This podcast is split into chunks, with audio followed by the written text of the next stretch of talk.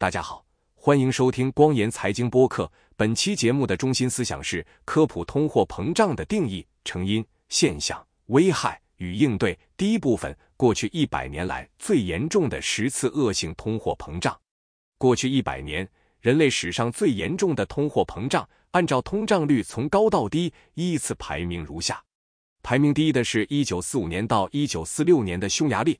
二战后，匈牙利经历了有史以来最严重的恶性通货膨胀。在一九四六年七月达到顶峰时，物价每十五小时翻一番。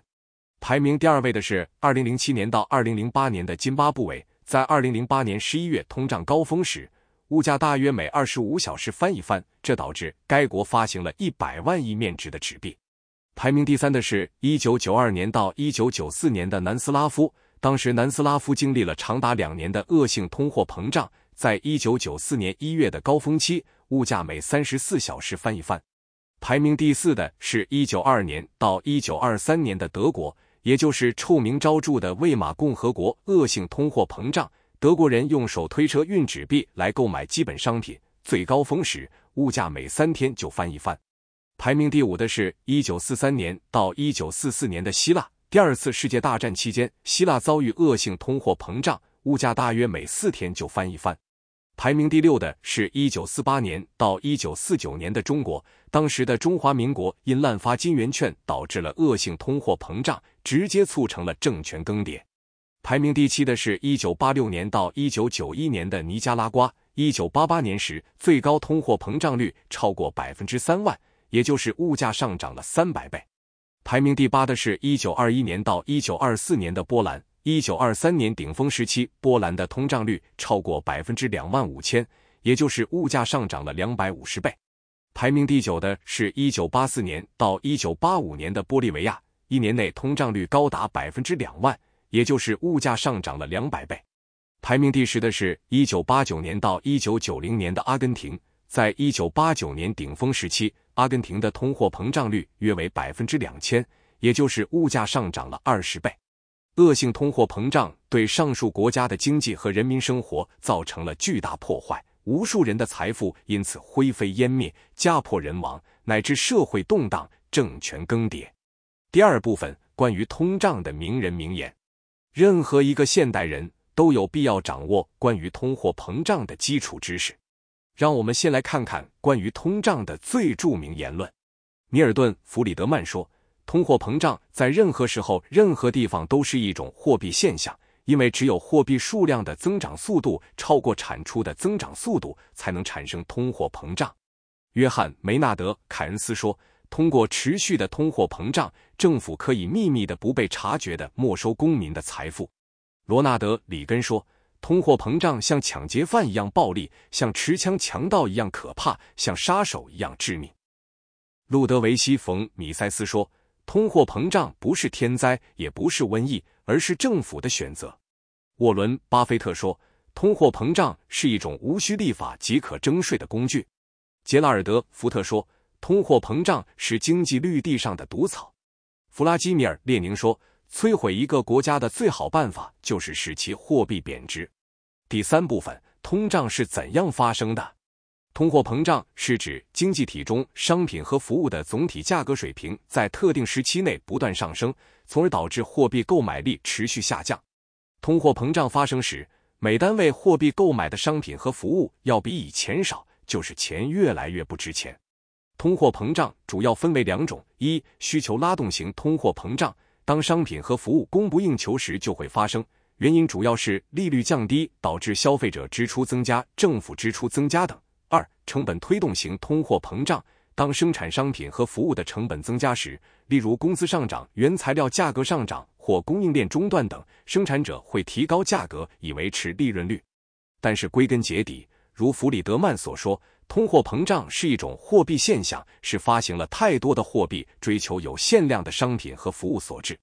对于家庭来说，通货膨胀削弱了货币的购买力，要花更多的钱才能买到和过去一样的东西，这会导致生活水平下降，甚至连满足日常需求都变得困难重重。对于企业来说，通胀导致生产成本上升，企业利润率下降，他们需要提高价格来保证利润率。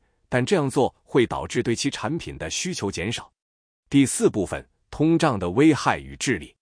通货膨胀会降低货币价值，高通胀国家的货币在国际市场上的价值会降低，导致进口商品的成本上升。高通胀会导致经济的不确定性，阻碍投资和储蓄，拖累经济增长和创造就业机会。根据通胀率，也就是货币购买力的下降速度，通胀可以分为年通胀率在百分之一到百分之三之间的温和通胀，年通胀率超过百分之三但在百分之十以内的快速，年通胀率超过百分之十的高通胀，以及年通胀率超过百分之一百导致货币体系崩溃的恶性通货膨胀。实践证明，治疗通货膨胀别无良策，只有央行进行加息操作这一条路可走。提高利率可以减少借贷和支出，给经济降温，这样才有可能让通胀率降下来。除了货币政策方面收紧银根以外，在财政政策方面，政府也应当减少支出，增加税收，以降低经济中的货币供应量。应对通胀的供给侧政策。主要是提高经济效率和生产力，减少贸易壁垒以及投资基础设施。政府也可以直接限制工资和价格涨幅，但这种做法很容易引发社会动荡，可能导致更加严重的问题。通货膨胀削弱了货币的购买力，投资者必须寻求超越或对冲价格上涨的策略。第五部分：普通人如何保护自己的投资不受或少受通货膨胀的影响？首先。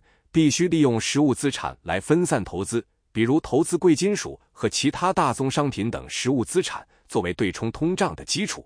从历史上看，这类资产的价值往往会随着通胀而上升。其次，购买国库通胀保值债券，这种美国国债会随着通胀调整本金价值，到期时投资者可获得经通胀调整后的本金。第三。购买可以从通胀中获益的公司股票，尤其是那些有能力涨价且保持市场份额的公司。此外，还应考虑增持高派息的公司股票。良好的现金流有助于抵消通货膨胀对购买力的影响。